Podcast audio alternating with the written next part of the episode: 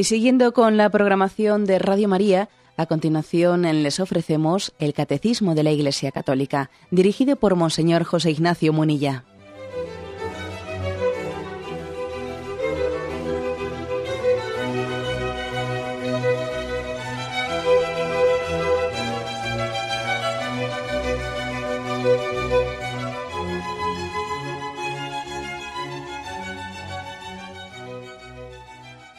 Un cordial saludo a todos los oyentes de Radio María. Un día más, con la gracia del Señor, proseguimos el comentario del Catecismo de nuestra Madre la Iglesia.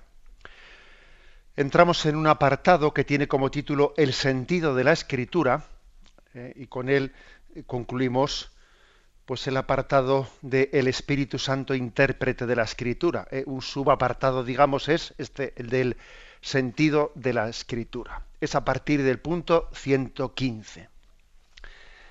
Dice, según una antigua tradición, se pueden distinguir dos sentidos de la escritura. El sentido literal y el sentido espiritual.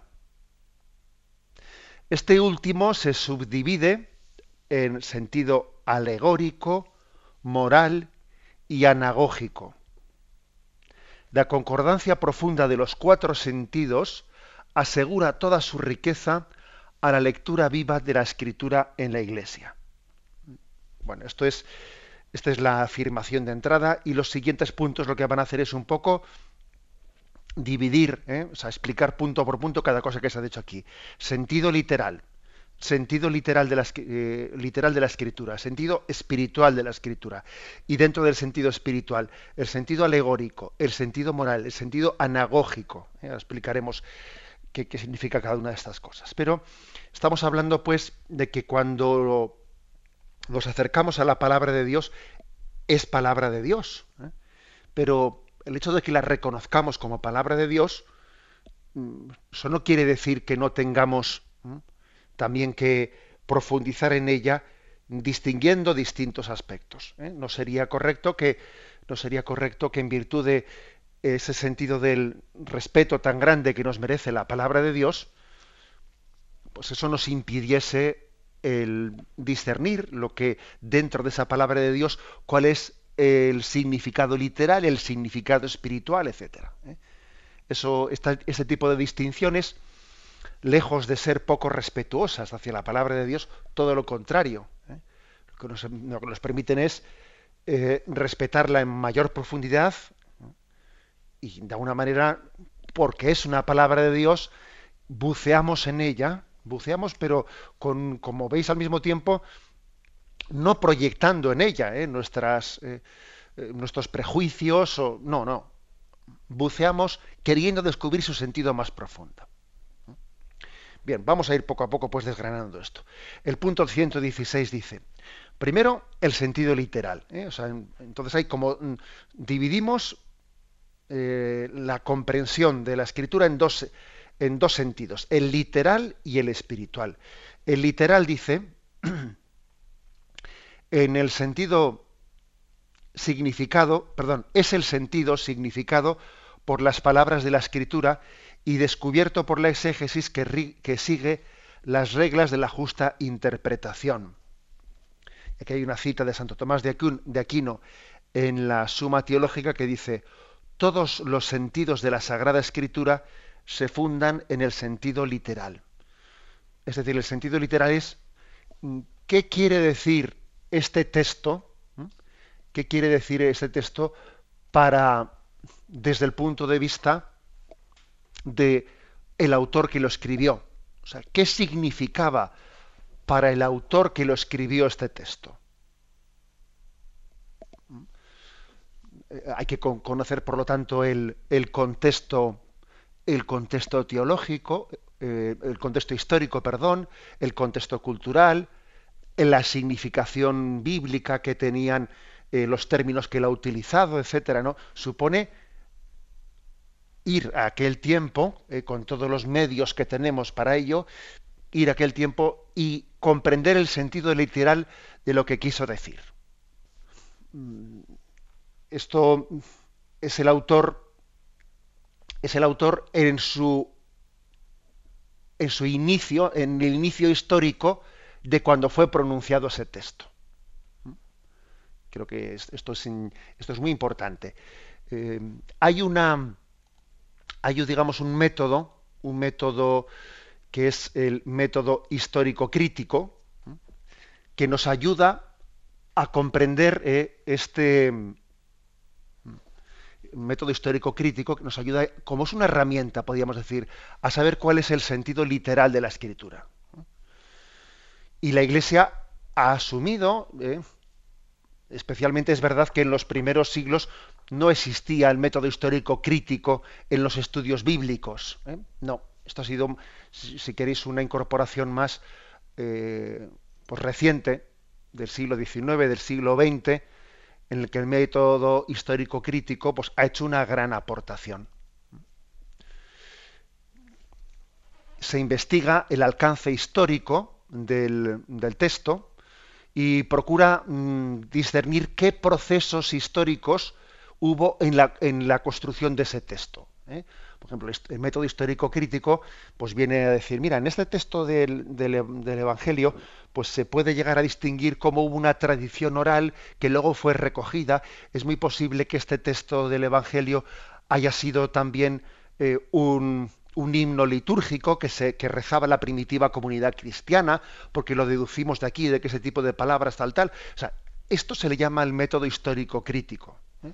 Por ejemplo, dice, fijaros que este texto está escrito con una cierta rima y además eh, muy posiblemente eh, está traducido del arameo.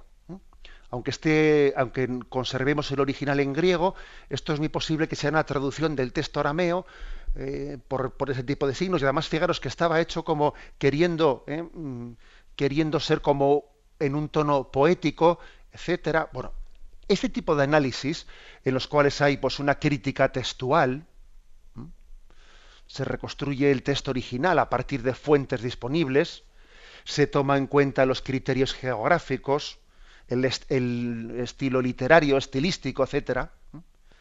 También hay un análisis literario, morfológico, sintáctico o semántico, o sea, en el que se estudia el texto desde también eh, todas las digamos los instrumentos que tenemos como se podría estudiar también otro texto que no fuese palabra de Dios como podríamos también aplicar los métodos eh, el método histórico crítico pues a un texto de Platón o de Aristóteles o de la antigua literatura también aplicamos esto este tipo de de instrumentos ¿no? para conocer el sentido literal bueno, y existe, por lo tanto, pues una crítica literaria que verifica la coherencia interna del texto. También hay una crítica de los géneros que procura determinar qué géneros literarios hay aquí, qué formas de expresarse que existían en aquel tiempo. También hay una crítica de las traducciones, pues que por ejemplo eh, ha habido, puede haber manuscritos distintos, unos manuscritos que han recogido un tipo de traducción un poco distinta a otros manuscritos. Sabéis que los manuscritos, como en aquel tiempo había copistas, Claro, no había imprenta, obviamente, y había copistas. Puede haber pequeñas diferencias eh, entre un copista y otro de cómo tradujeron pues, un texto. Bueno, pues qué diferencia hubo entre los copistas. ¿Eh? Bueno, en el fondo es como una crítica de la redacción, ¿no? En la que se estudia qué modificaciones hay de los textos, por qué, Lucas le dio más importancia a esto y por qué Marcos este otro aspecto lo silenció y el otro le dio más importancia, etcétera, etcétera, ¿no? Que es un estudio muy actual y muy apasionante. Por cierto, el Papa, Benedicto XVI, en ese libro que escribió en el, primero de, ¿eh? de los libros Jesús de Nazaret, mm, habló creo recordar que era en el prólogo, en el capítulo primero, en el primero de los dos libros, habló sobre este tema de, los métodos histórico-críticos, diciendo cómo eran muy importantes, ¿eh? muy importantes, porque de alguna manera dice que es como una consecuencia de, es curioso, dice, verbum et incarnatus es, ¿no? Dice, o sea, como precisamente Dios se ha hecho, se ha hecho uno de, uno de los uno de los nuestros, ha tomado nuestra carne, ha tomado nuestra historia, precisamente porque Dios ha entrado en la historia humana, bien, en ese mismo sentido, podemos analizar los textos mm, evangélicos desde el, desde el punto de vista histórico crítico y no nos parece una falta de respeto. Igual que también, si me permitís la comparación, analizamos la, la sábana santa de Turín y le sometemos a un estudio científico. Tampoco, tampoco estamos cometiendo eh, ninguna falta de respeto, sino todo lo contrario cuando estudiamos los textos sagrados porque Dios ha querido ¿no? expresarse de una forma histórica y concreta como un, mm, como un texto más, aun cuando luego sabemos que es palabra de Dios y, vamos a, lógicamente, no únicamente, ¿no? Vamos a acercarnos a la palabra de Dios mm, desde esta perspectiva histórico-crítica. Pero también lo asumimos, ¿eh? también lo asumimos. Precisamente lo que Benedicto XVI dice en ese libro es que el gran problema está en que en estos, en estos años posconciliares, ¿eh? casi en, gran parte de la exégesis se ha reducido al método histórico crítico, a estudiar la Sagrada Escritura desde esta perspectiva, como si fuese únicamente un texto más, olvidando que esto tiene que ser un instrumento al servicio de la exégesis canónica. Claro, la exégesis canónica es no es ya más allá de estos métodos histórico-críticos, es ver cómo entiendo yo la Sagrada Escritura a la luz del Antiguo Testamento, en la unidad de la Escritura, desde los santos padres, como los santos padres eh, iluminaron este aspecto, eh, como nosotros, eh, como nosotros hemos entendido más la Escritura, porque nos hemos subido en las espaldas de los, de los santos padres. Sabéis que se dice que un enano que se sube en las espaldas de un gigante, puede ver más lejos que el mismo gigante. Aunque claro, ¿eh? su visión se debe sobre todo a que al, gigante en el que se apoya. Algo así ocurre también con la exégesis de la Iglesia, que gracias a, todos los padres de la Iglesia de los primeros siglos, a, los santos que posteriormente son los testigos vivos de la Escritura, nosotros somos como un pequeño enano que se sube las espaldas de un gigante y podemos interpretar mejor la Escritura, pero porque nos beneficiamos de toda la ¿eh? exégesis canónica de la Iglesia.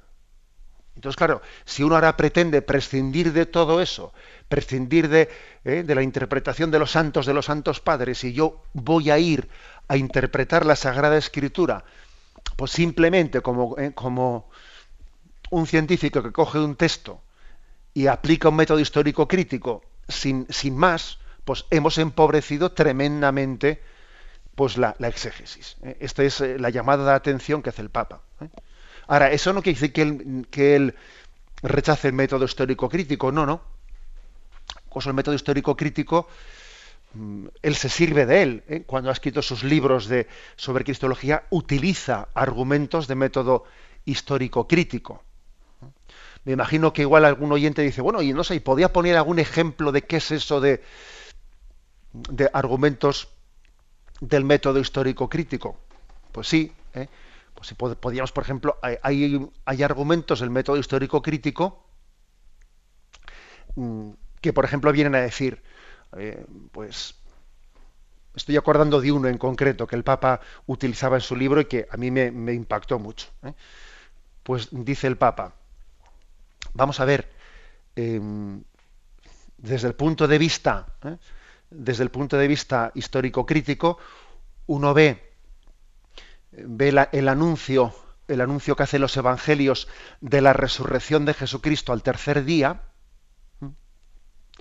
y entonces se pregunta, ¿esto será algo histórico? Eh? ¿O será pues, un, sentido espiritual como, como, Jesús había eh, hecho unas predicciones de que al tercer día resucitará, etcétera? Entonces se, se habrán inventado los, los autores de los evangelios que al tercer día Jesús resucitó, pero en el fondo eso es, eh, pues es una especie de género literario que en el fondo no, no hay que entenderlo históricamente que al tercer día Jesús resucitó. Bueno, se plantea eso y el Papa dice, hombre, fijémonos en una cosa, fijémonos que los primeros cristianos, que eran judíos ellos, los primeros cristianos, cambiaron, o sea, fue, fue tan novedoso para ellos la novedad de Jesucristo, que cambiaron la costumbre del descanso en el Sabbat. Pasaron su, su día de descanso y el día semanal en el que ellos celebraban la novedad de Cristo, lo pasaron del Sabbat al domingo, siendo como era para ellos un, un verdadero problema hacer ese cambio, porque, porque claro, tenían que ser discordantes con la sociedad de aquel tiempo, que todo el mundo descansaba en el Sabbat, ¿no? Entonces, ¿cómo iba a ser eso un género literario cuando resulta el, el que Cristo resucitó al tercer día? ¿Cómo iba a ser un género literario cuando resulta que supuso el cambio de costumbre en la vida de unos judíos que se habían acostumbrado toda su vida a descansar el sabbat y al hacerse cristianos pasaban de día, es decir, cambiaban la costumbre, es decir, un acontecimiento muy fuerte tuvo que ser aquel que ocurrió al tercer día, el día de la resurrección de Jesucristo, para ser capaz de cambiar sus costumbres. Bueno, esto, este ejemplo que os he puesto es un ejemplo de método histórico crítico. Ahora, ¿Qué quiere decir esto? Que nosotros creemos en la resurrección de Jesús porque em, esta argumentación en concreto em, nos ayuda a creer en la veracidad de la resurrección. Hombre, es un instrumento que ayuda, pero hasta que al Papa se le ha ocurrido este argumento, ya creíamos en la resurrección. O sea, no quiere decir porque ahora se le ocurra ¿eh? a un teólogo ese argumento comenzamos a creer en la resurrección. Porque un método histórico crítico también puede puede estar subrayando el que, mm, por ejemplo, un texto determinado puede no ser histórico en el sentido de que Lucas afirma una cosa, Mateo afirma otra que no son totalmente coincidentes. Entonces, ¿por qué no coinciden plenamente la versión de Lucas y la de, y la de Mateo? Bueno, pues es que Mateo le añadió, ¿eh? le añadió un poco, digamos, de su cosecha una interpretación a Lucas y entonces esto podía... todo este tipo de, de estudios son los estudios, digamos, sirviéndose del, instrumento histórico crítico para entender el sentido literal, ¿eh? literal del acontecimiento que se está expresando.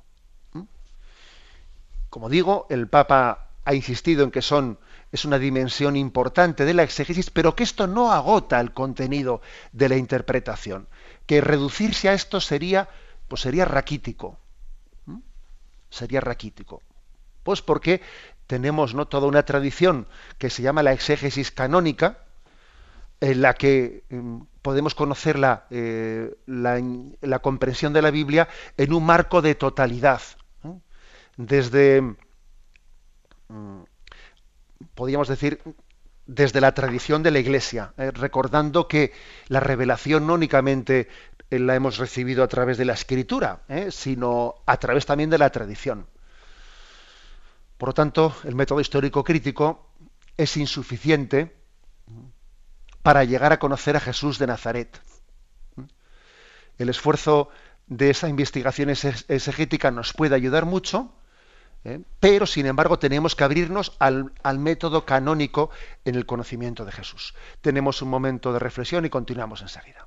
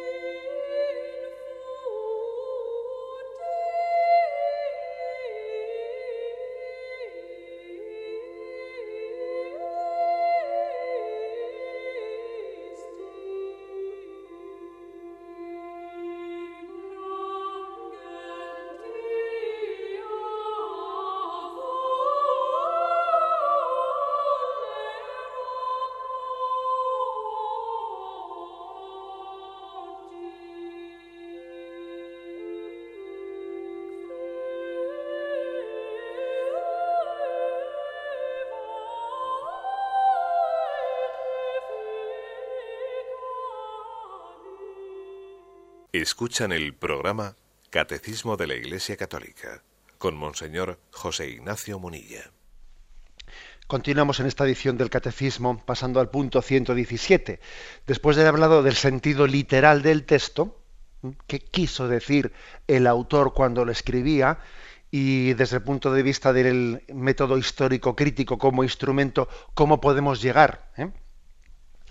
a conocer cuál es, eh, digamos, el hecho histórico en sí mismo, desligándolo de las interpretaciones, o sea, de, las proyecciones litúrgicas que se han hecho, de los añadidos mm, también de comentario de un autor o de otro autor, pues de, un evangelista, el otro evangelista, o sea, cuál fue el texto originario, intentar, eh, intentar también descifrar cuáles fueron las palabras de Jesús, etcétera. Bueno, después de ese sentido literal se habla del sentido espiritual punto 117.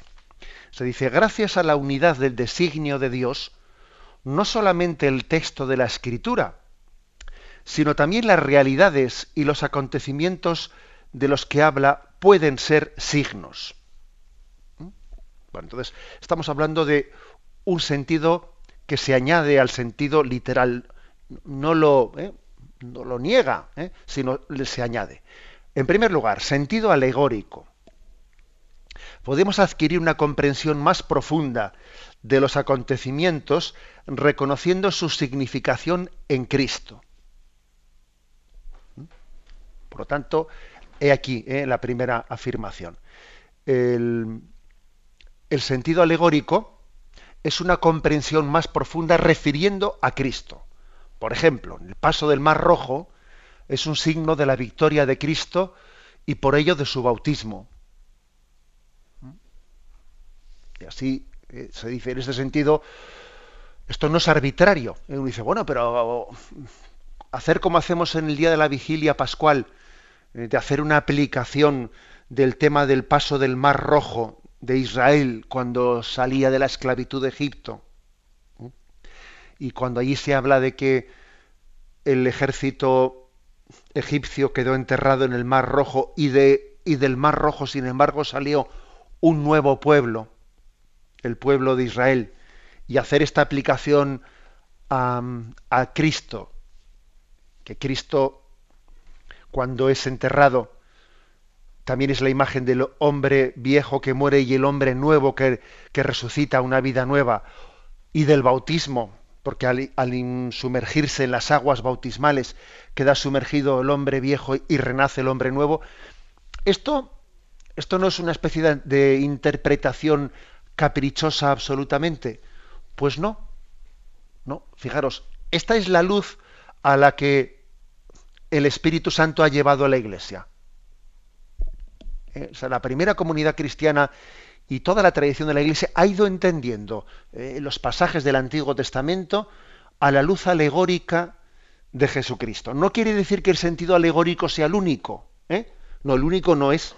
Pero también existe esta interpretación alegórica, en el sentido de que Cristo es la plenitud de, toda la Sagrada Escritura, incluso del, eh, del Antiguo Testamento.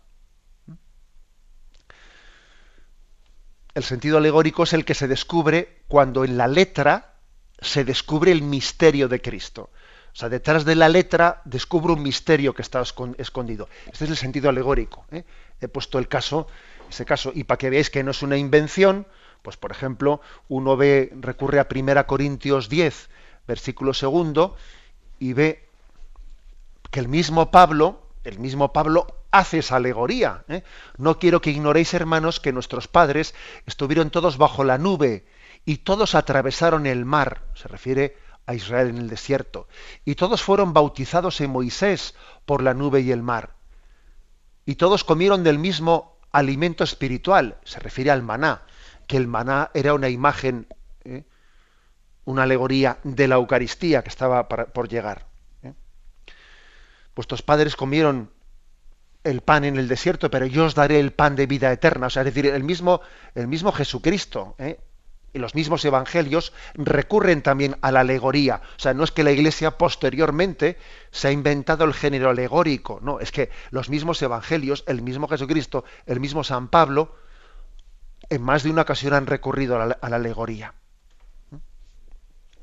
Bien, este es el sentido alegórico muy frecuente en los primeros siglos, en la exégesis de los padres de la Iglesia. Segundo, sentido moral. Los acontecimientos narrados en la Escritura pueden conducirnos, deben de conducirnos a un obrar justo. Fueron escritos para nuestra instrucción. Además de darnos como una catequesis, deben de ser instruidos para nuestra, para nuestra instrucción.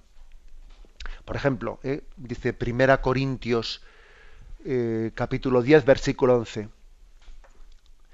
Ni tentemos al Señor como algunos de ellos le tentaron y perecieron víctimas de las serpientes, ni murmuréis como algunos de ellos murmuraron y perecieron bajo el exterminador. Todo esto les acontecía en figura y fue escrito para aviso de los que hemos llegado a la plenitud de los tiempos. Bueno, pues por ejemplo, se, eh, San Pablo se está refiriendo a cómo eh, en, ese en, ese momento en el que Israel estaba saliendo de Egipto, cayó también en la tentación de murmurar contra Moisés, de murmurar contra Yahvé. Entonces Yahvé les envió aquellas serpientes que les mordían y entonces después pidió también que fuesen protegidos contra ellas. Cuenta el texto del Antiguo Testamento que Yahvé le dijo a Moisés que hiciese una serpiente de bronce elevada en un palo y aquellos que mirasen con fe ¿eh? aquella serpiente de bronce cuando habían sido mordidos ¿eh? por una serpiente quedarían sanados. Por tanto, no murmuréis. Fijaros cómo en el Antiguo Testamento Yahvé envió un castigo a los que murmuraban. ¿eh? Bueno, o sea, hace una aplicación moral. Además del sentido alegórico en el que es comprender las cosas teniendo a Cristo como modelo último, también hay una aplicación moral, que no es la única, porque si fuese la única, sería interpretar toda la Sagrada Escritura pues en una, en una concepción moralista. Pero, ojo, aunque nosotros no caigamos en el moralismo, la Biblia tiene aplicaciones morales. ¿eh? La aplicación moral, pues por ejemplo la de la de tener la de la confianza en Yahvé, fiarse de Yahvé y no hacer no adorar al becerro de oro, que el becerro de oro pues tiene también todo un sentido de decir, fíjate qué tendencia materialista tenemos, ¿no? Que en cuanto que no en cuanto que no vemos a Yahvé y es para nosotros invisible y nos cuesta más adorar a un Dios invisible, enseguida tendemos a hacernos ídolos, ¿eh? ídolos de plata y oro, y enseguida adoramos, adornamos a, perdón, adoramos al becerro de oro. He aquí también una aplicación moral. La aplicación moral es decir, estamos llamados a adorar al Dios en espíritu y en verdad, y, a no ser idólatras, ¿no? y enseguida adorar al materialismo, etc. Esta es, por ejemplo, una aplicación moral. Totalmente correcta, totalmente necesaria también, y que enriquece la comprensión del, eh, del texto. Bien, seguimos adelante. Sentido anagógico, ¿eh? que esa es una palabra que nos suena así un poco más, ¿eh? más extraña en, nuestro, en nuestra concepción, pero que obviamente también eh, nos, va, nos, va, a ser bastante más mm, sencilla de lo que nos parece. Sentido anagógico. Dice, podemos ver realidades y acontecimientos en su significación eterna, que nos conduce, en griego anagoge, hacia nuestra patria. ¿Mm? Esto de mm, anagógico, pues, es el sentido que nos conduce a, que nos remite a. Así, la iglesia en la tierra es signo de la Jerusalén celestial. ¿Mm? O sea que, por ejemplo, uno ve aquí, vamos a buscar el texto de Apocalipsis, el texto de Apocalipsis en el capítulo 21 todo el capítulo 21 al 22 se habla de la nueva Jerusalén, el cielo nuevo, la tierra nueva. Es por lo tanto una imagen eh, anagógica en la que se dice la iglesia en la tierra es el signo de la Jerusalén en el cielo. Todo, eh, todo nos tiene que conducir hacia, hacia la vida eterna. Todo lo que en esta vida vemos tiene que ser una sombra, una sombra de la eternidad. La propia iglesia, en la que estamos integrados, la Iglesia es como eh, el inicio de la comunidad de los salvados en el cielo. es ver las realidades y los acontecimientos en su significación de eternidad, todo que nos conduzca hacia la patria del cielo. Ese es el sentido anagógico. Es un recordatorio que nuestra meta no está en este mundo, sino que vamos camino de la, de la eternidad. O sea, nos anima, nos orienta a la esperanza definitiva. Por ejemplo, vi un cielo nuevo y una, y una tierra nueva pues el primer cielo y la primera tierra desaparecieron y el mar ya no existe. Vi la ciudad nueva, la nueva Jerusalén, que descendía del cielo, de parte de Dios, preparada como una esposa que se adorna para su esposo. Y oí una gran voz que decía, He aquí la morada de Dios entre los hombres, y morará entre ellos, y ellos serán su pueblo, y, Dios, y Él, Dios con ellos, será su Dios, y enjugará toda lágrima, etc. Es decir, es como una evocación de que todos nuestros esfuerzos, sufrimientos, afanes, nos están preparando para, para el encuentro en la Jerusalén celestial. Por ejemplo, yo, el sentido anagógico es, entiendo eh, mi vida como una preparación, como las pruebas determinadas eh, que Dios nos prepara para el cielo, para purificarnos camino del cielo. Hay un texto bíblico que yo también veo en él, pues una, eh, pues una parábola, etcétera, una interpretación de cómo yo me preparo para la vida eterna, sentido anagógico. Bueno, por lo tanto, el sentido espiritual, que se añade, no niega el literal, es el alegórico, entenderlo todo como viendo en Cristo el cumplimiento de, de la Sagrada Escritura el sentido moral, qué lecciones morales me da a mí para que yo viva santamente, y el sentido anagógico, es decir, cómo este texto también al mismo tiempo me prepara, me dispone para que yo ponga mi corazón en el cielo. Eso todo ello completa el sentido espiritual de la, de la escritura. Tenemos un momento de reflexión y continuaremos enseguida.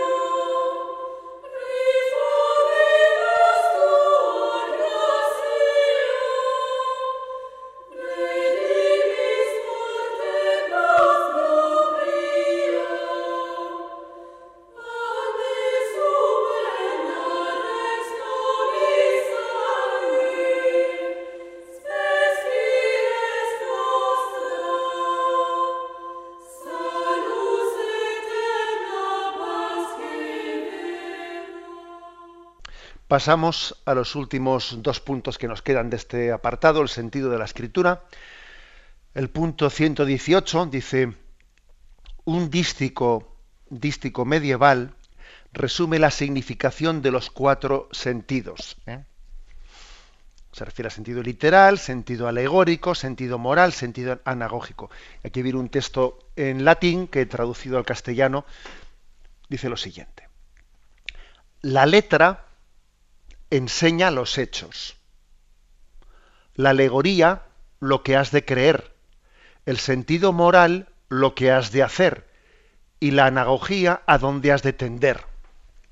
Y aquí eh, los, los, cuatro sentidos. Bueno, primero son dos, eh, literal y, y espiritual, pero el espiritual se divide en tres, alegórico, moral y anagógico. Por lo tanto, este dístico medieval, que la palabra dístico es como, bueno, pues un, como un refrán medieval, ¿no?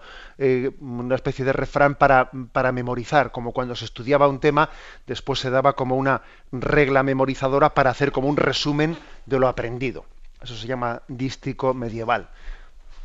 Y es tan sencillo como lo siguiente, dice, la letra enseña los hechos, es decir, sentido literal ¿qué es lo que ocurrió? ¿Eh? Ocurrió esto, pues el, profeta, eh, pues en el, exilio, pues exhorta a tener esperanza, tal, tal, tal, tal, esto. ¿eh? Y en ese contexto es en el que, bueno, la letra enseña estos hechos. Segundo, la alegoría lo que has de creer. La alegoría, es decir, y aquello que aconteció, aquello que aconteció, Dios envió a Moisés para liberar a los egipcios de la esclavitud, aquello era una prefiguración de cómo Dios ha enviado a Jesucristo para liberarte a ti de la esclavitud de tus pecados. Y Moisés no era sino eh, pues, una alegoría, una imagen de Cristo que te viene a liberar a ti de la esclavitud. Por ejemplo. ¿eh? Primero, la letra enseña los hechos. Segundo, la alegoría lo que has de creer. Tercero, el sentido moral lo que has de hacer. Entonces, por lo tanto, yo, yo me debo de, o sea, debo de esforzarme, debo de esforzarme por liberarme de la esclavitud, porque también existe el, existe el pasaje, dentro de ese pasaje se cuenta, ¿no? Como algunos egipcios, se, perdón, algunos, eh, algunos israelitas se quejaban a Moisés, ¿por qué nos has hecho salir de Egipto? Y para estar aquí sufriendo y muriendo en el desierto. Por lo menos en Egipto comíamos eh, cebollas y verduras y comíamos bien. Aquí contigo nos has liberado de la esclavitud, pero aquí sufrimos más. Allí casi mejor era ser esclavos. A veces nos ocurre eso que queremos que Dios nos libere, pero claro, como para ser, para liberarse de nuestros pecados hay que luchar, pues a veces tenemos nostalgia de las cebollas de Egipto. Y entonces miramos hacia atrás y, dice, ¿no vivía yo más cómodo cuando era un pecador que no ahora cuando estoy intentando salir de mis pecados? ¿eh? Por eso dice, el sentido moral, lo que has de hacer. Tengo que luchar contra, ¿eh? pues contra los hábitos que hay en mí, que tiran a la comodidad, que tiran al mínimo esfuerzo, etcétera, etcétera. Y la anagogía, ¿a dónde has de tender? Yo lucho y peregrino hacia la tierra prometida. Hoy esclavo en Egipto, pero mañana libre en Jerusalén. Y mi meta es el cielo. Y cualquier otra meta eh, pues eh, sería equivocada. Sería un error que yo en el desierto me olvide de a dónde voy. Yo voy a la, yo voy a la, a la Jerusalén celestial, yo voy al cielo. Bueno, pues esta, esta pequeña enseñanza de los cuatro sentidos, eh, que además es, fijaros, es medieval, hoy la podemos aplicar perfectamente a cualquier texto de la palabra de Dios. La letra enseña los hechos, es decir, sentido literal. La alegoría lo que has de creer, es decir, sentido alegórico. El sentido moral lo que has de hacer, bien, el sentido moral. Y la anagogía a dónde has de tender, ¿eh? que es el sentido anagógico o escatológico. Pasamos al siguiente punto. Dice, a los exégetas toca aplicar estas normas en su trabajo para ir penetrando y exponiendo el sentido de la Sagrada Escritura, de modo que con dicho estudio puedan madurar el juicio de la Iglesia. Todo lo dicho sobre la interpretación de la Escritura queda sometido al juicio definitivo de la Iglesia, que recibió de Dios el encargo y el oficio de conservar e interpretar la, palabra de Dios. Ahora, eh, a los exégetas, los exégetas son, digamos, aquellos teólogos, pero que eh, están especialmente eh, dedicados al estudio de la escritura, a la interpretación de la escritura, les toca, les toca explicar, aplicar estos cuatro sentidos a la escritura. Poniendo siempre su interpretación pues, en el discernimiento de la iglesia. O sea, no haciendo una exégesis al margen del magisterio de la iglesia, sino iluminada por el magisterio, pero, pero siguiendo estos criterios. Aquí también se nos trae otro, otro texto de San Agustín que dice así, ¿eh? ya leo ya la traducción en castellano, no creería en el Evangelio si no me moviera a ello la autoridad de la Iglesia Católica. Es decir, que un, exégeta no, no, cree en el Evangelio únicamente por los descubrimientos que él ha hecho, ¿eh? sino que en el fondo es la autoridad de la Iglesia la que le ayuda a creer, porque, claro, ese exégeta que se ha puesto a estudiar un texto, ¿por qué sabe él que ese texto es palabra de Dios? Pues porque la autoridad de la Iglesia se lo ha dicho, porque la tradición de la Iglesia ha distinguido cuál es el canon de los libros eh, inspirados. Luego, la exégesis no puede hacerse al margen de la tradición de la Iglesia. Repito el texto de San Agustín, no creería en el Evangelio si no me moviera a ello la autoridad de la Iglesia Católica. Luego, un exégeta que estudia la Escritura no puede hacerlo al margen de la autoridad de la Iglesia, de la tradición de la Iglesia, del magisterio de la Iglesia. El Papa Benedicto XVI hizo alguna, em, alguna intervención muy interesante dentro del sínodo de la palabra, que si no me equivoco, que creo que fue convocado en el año 2008, y lo que él venía a decir es que mientras que el primer nivel de la exégesis académica eh, está en estos años, en estas décadas, del posconcilio ha tenido un desarrollo muy grande, que es el del conocimiento del sentido literal, mediante el instrumento histórico crítico, ¿no? de cuál fue el texto literal, etcétera, mientras que ha tenido un desarrollo muy grande, a menudo el segundo nivel, el segundo nivel que es el del sentido espiritual de la escritura, que está constituido por esos tres niveles que hemos dicho, el sentido alegórico, el sentido moral y el sentido anagógico, lo que decía Benedicto XVI es que ese segundo nivel ha desaparecido o ha entrado en crisis de una manera muy fuerte. Y esto, lógicamente, tiene consecuencias muy graves. Eh, la primera consecuencia de la ausencia de, de ese estudio del sentido espiritual de la escritura es que parece como si la Biblia se convirtiese únicamente en un libro del pasado, como si estudiásemos pues, un libro de Platón o de Aristóteles, ¿no? aplicándole un método histórico crítico. Eso se hace con todos los libros del pasado, ¿no? Se podrían extraer de él consecuencias morales, se puede aprender historia, pero el libro como tal habla solo del pasado. Y la exégesis no es realmente teología. ¿eh? Decía el Papa en la intervención que hizo en el sínodo, para que la exégesis sea realmente teología, tiene que abrirse al sentido alegórico, al sentido moral, al sentido anagógico. O sea, en vez de ser una exégesis teológica, es meramente historia de la literatura o historiografía. No, y nosotros no podemos acercarnos a la Biblia para hacer historia de la literatura o historiografía tenemos que dejar que, Dios nos hable en la Biblia y estudiarla de manera que no sequemos el texto, sino que el Espíritu Santo lo haga jugoso, sabroso, para que Dios nos hable en él. ¿Mm? Además también decía el Papa que existe una segunda consecuencia aún más grave ¿eh? de reducir el estudio o la exégesis meramente al estudio literal, histórico, crítico. ¿no? Em, dice, curiosamente, cuando ha ocurrido esto, suele ocurrir que hay una ideología detrás de esta manera de hacer exégesis, una ideología, dice el Papa, una hermenéutica, ¿no? que es secularizada, positivista, cuya clave es la convicción de que lo divino no aparece en la historia humana. ¿Mm?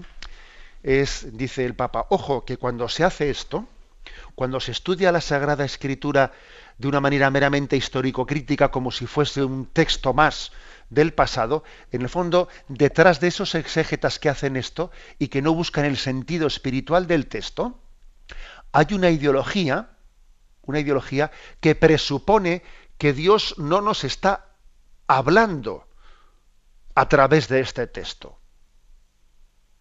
Entonces, cuando, por ejemplo, en la escritura aparece pues, un, un texto obviamente en el que Dios nos habla, este tipo de exégetas vienen a decir, bueno, pues reducen eso, no, esto es un género literario, esto no, esto en el fondo se interpreta todo humanamente hablando y luego ha sido una construcción, porque tienen una ideología que les impide entender que Dios puede actuar en la historia, puede entrar en la historia, puede hacer acciones salvíficas, puede hacer milagros, puede, etcétera. Y se tiende, se, se tiene una tendencia tremenda a interpretar todos los textos negando la historicidad de los acontecimientos de la salvación.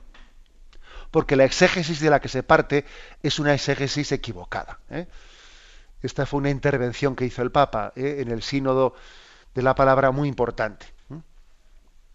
Incluso el Papa llegó a poner nombres. Decía el Papa como eh, el llamado Maestrem de la exégesis en Alemania niega, por ejemplo, que el Señor haya instituido la Eucaristía, o dice que el cuerpo de Jesús permaneció en la tumba y no resucitó históricamente, físicamente. La resurrección no sería un hecho histórico, sino una, una visión teológica. Y todo este tipo de interpretaciones sucede porque falta una hermenéutica, o sea, un, un, método, voy a intentar no utilizar palabras complicadas, ¿no? Un método em, canónico, que es el de la tradición de la Iglesia, para aproximarse a los textos bíblicos. ¿eh? Y se consolida entonces una metodología filosófica profana que niega la posibilidad de que Dios acontezca en la historia. ¿Mm? Y entonces, bueno, pues ¿qué ocurre? Pues dice el Papa, de esta manera ha ocurrido que ha habido un divorcio entre la exégesis de este estilo y la auténtica teología.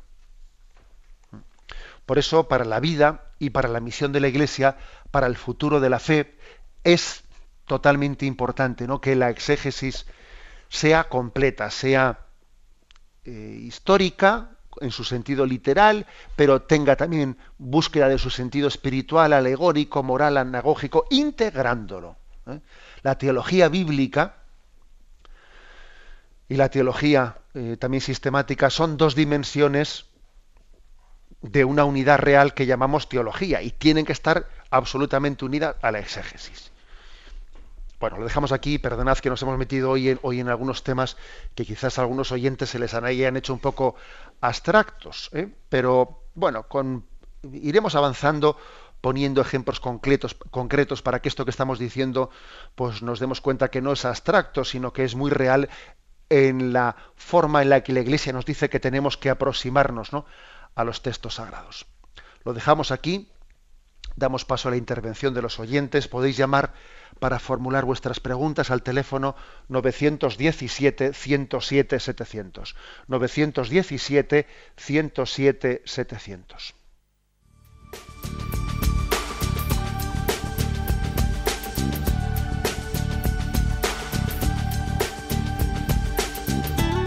Radio María le ofrece la oportunidad de recibir en su casa sus programas favoritos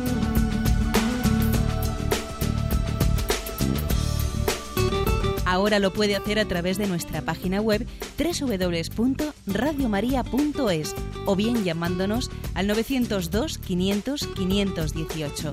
902 500 518. Pídanos el programa que más le interesa en cualquiera de sus emisiones, especificando el día y la hora que lo ha escuchado. Solo nos tiene que decir si lo quiere en CD de audio o CD o DVD en MP3. Haga su solicitud en el 902 500 518 y en www.radiomaria.es. Radio María, más cerca de usted.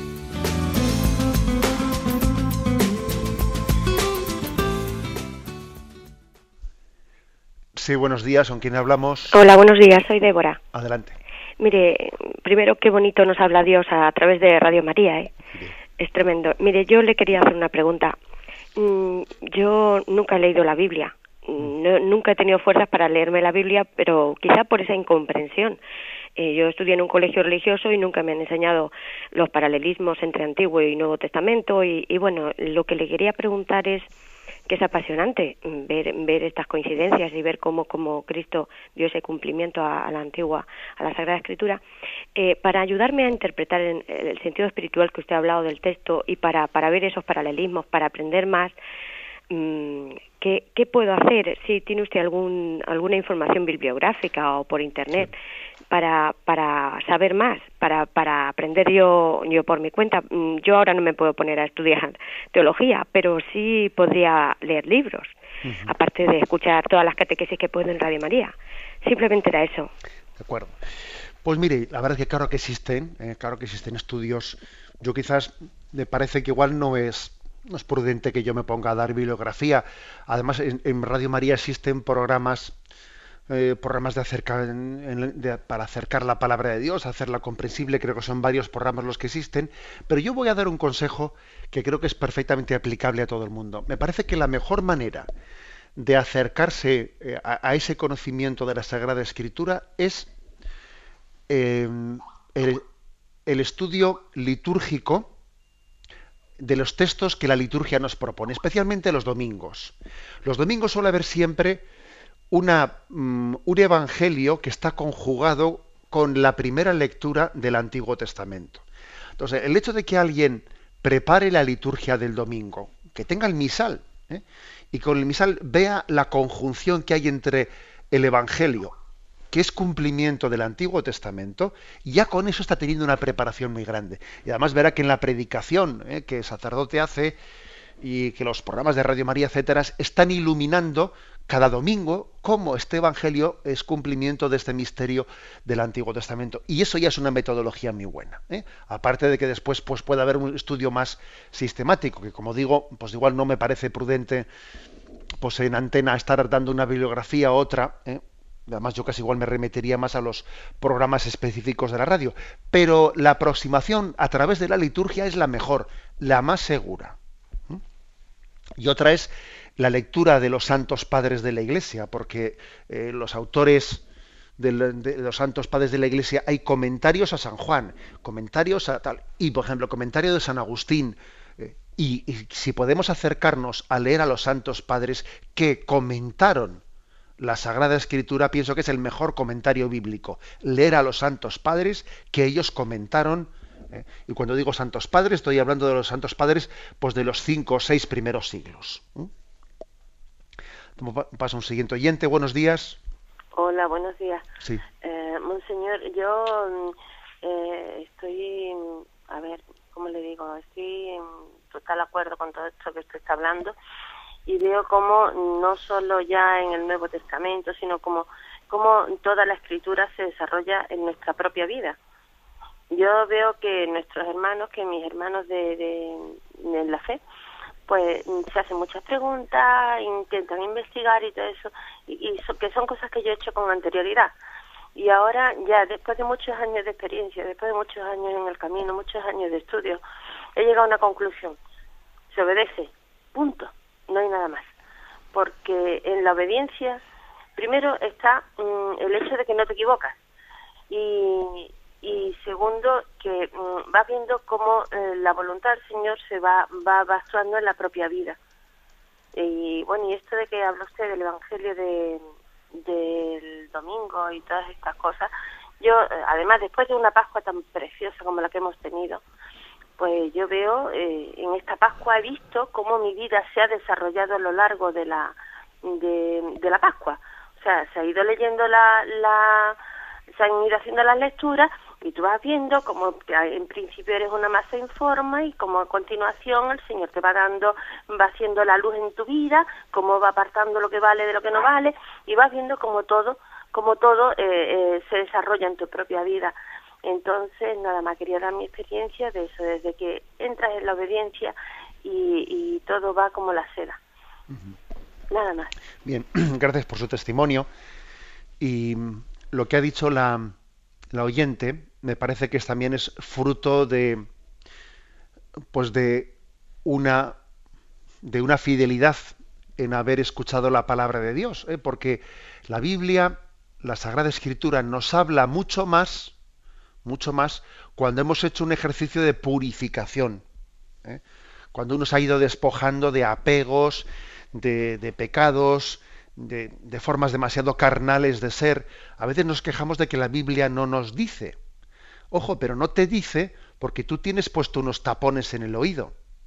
Entonces, mientras que no te quites los tapones, eh, no, te va a penetrar la palabra de Dios.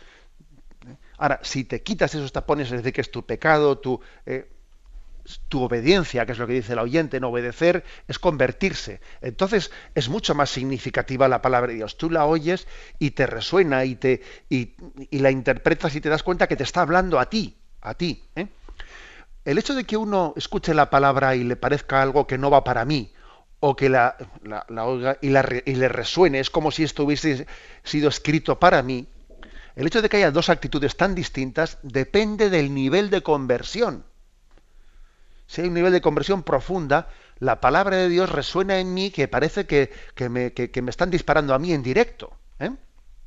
Y no es como quien escucha un texto que no, como que no va conmigo.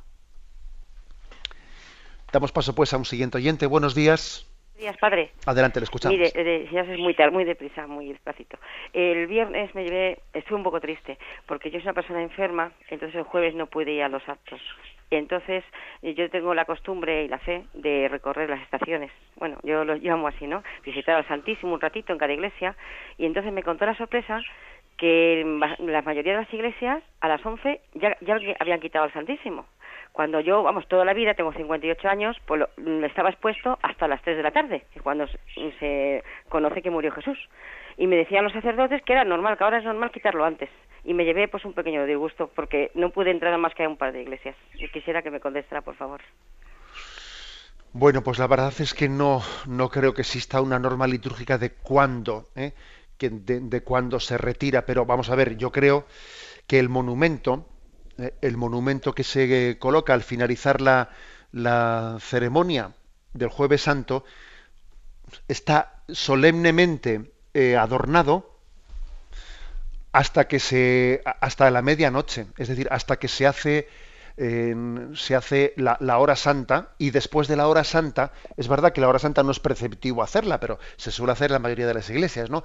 Después de la hora santa, digamos, la solemnidad en la que está reservado el monumento, bueno, pues se quita esa solemnidad, quedan únicamente dos velas en el monumento y permanecen así esas dos, el, el Santísimo reservado en ese monumento hasta que el Viernes Santo, hasta que el Viernes Santo, que no se celebra la Eucaristía, en el momento en que se va a distribuir la comunión, se va al monumento y se lleva al Señor al altar, se distribuye y ya no se vuelve a reservar el, monumento. Y a partir de la celebración eh, de la pasión del Señor del viernes a la tarde ya no hay monumento. Y entonces la genuflexión la hacemos al crucifijo y no ante el sagrario hasta que el Señor resucite. ¿eh? Por eso, no sé, me resulta un poco extraño lo que dice la oyente, eso de que se retire el monumento eh, el jueves por la noche, porque tiene que continuar reservado para al día siguiente distribuir la comunión. Pero bueno, tenemos el tiempo cumplido. Me despido con la bendición de Dios Todopoderoso, Padre, Hijo y Espíritu Santo. Alabado sea Jesucristo.